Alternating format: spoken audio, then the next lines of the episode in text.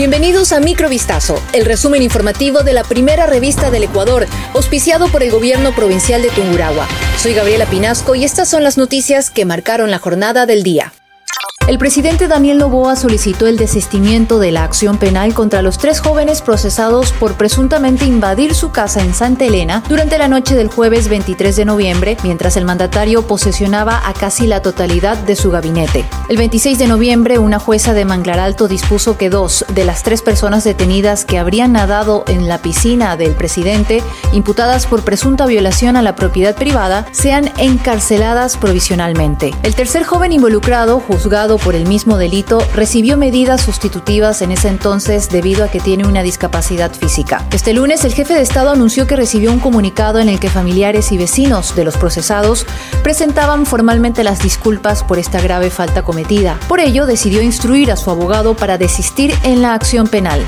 La prefecta del Guayas, Marcela Aguiñaga, se pronunció una vez más en torno a la construcción del quinto puente en Guayaquil, así como a su situación actual con el movimiento político Revolución Ciudadana. En una entrevista radial realizada este lunes 4 de diciembre, la funcionaria señaló que su relación es amigable con el presidente de la República, Daniel Novoa, con quien se reunió hace unos días en la urbe porteña para tratar algunos temas. La prefecta aseguró que le parece saludable anteponer primero los intereses de los guayasenses versus cualquier punto político e ideológico en alusión a la polémica surgida con el alcalde de Guayaquil, Aquiles Álvarez, por las gestiones para la construcción e implementación del proyecto del viaducto sur de la ciudad, conocido como Quinto Puente. Sobre su permanencia en el movimiento político correísta, Aguiñaga aseveró que continúa siendo militante del mismo, pero ya no forma parte de las decisiones, aquello debido a que ya no preside la organización.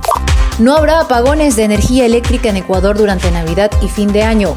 La ministra de Energía y Minas, Andrea Arrobo, hizo el anuncio este lunes 4 de diciembre. La funcionaria compareció ante la Comisión de Fiscalización y Control Político de la Asamblea Nacional para informar sobre la situación actual del sistema eléctrico ecuatoriano que a su criterio atraviesa una terapia intensiva. No obstante, por motivo de las festividades, se suspenderán los cortes de luz desde el 15 de diciembre próximo. Arrobo explicó que la decisión del gobierno radica en la planificación que están realizando y en el buen manejo de las reservas hídricas en dos embalses. Por otra parte, la funcionaria también manifestó su preocupación por el alto costo de la energía comprada a Colombia.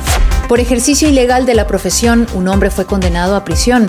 Ejercía como cirujano plástico, pero su título es de nutricionista y dietista. Para sustentar su acusación, la fiscal del caso basó su teoría en que Jaime F. practicó una cirugía en el rostro, una bichectomía y perfilamiento a una mujer el 1 de abril de 2021 en un consultorio médico en Riobamba sin tener el título universitario que acredita su especialidad médica. Al practicarle el procedimiento estético a la paciente le hizo unas incisiones en el rostro que le causaron dolor y sangrado no controlado, por lo que cerró los orificios. Al día siguiente la víctima regresó al consultorio estético, pero el supuesto cirujano no logró solucionar su dolor ni las heridas.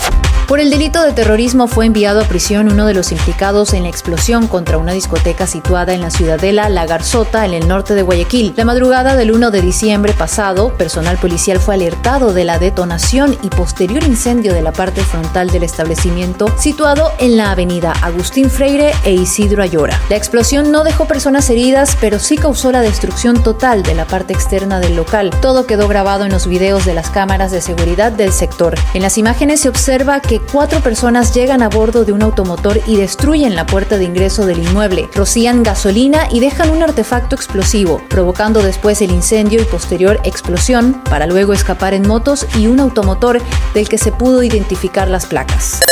Microvistazo fue auspiciado por el gobierno provincial de Tungurahua. Volvemos mañana con más. Sigan pendientes a vistazo.com y a nuestras redes sociales.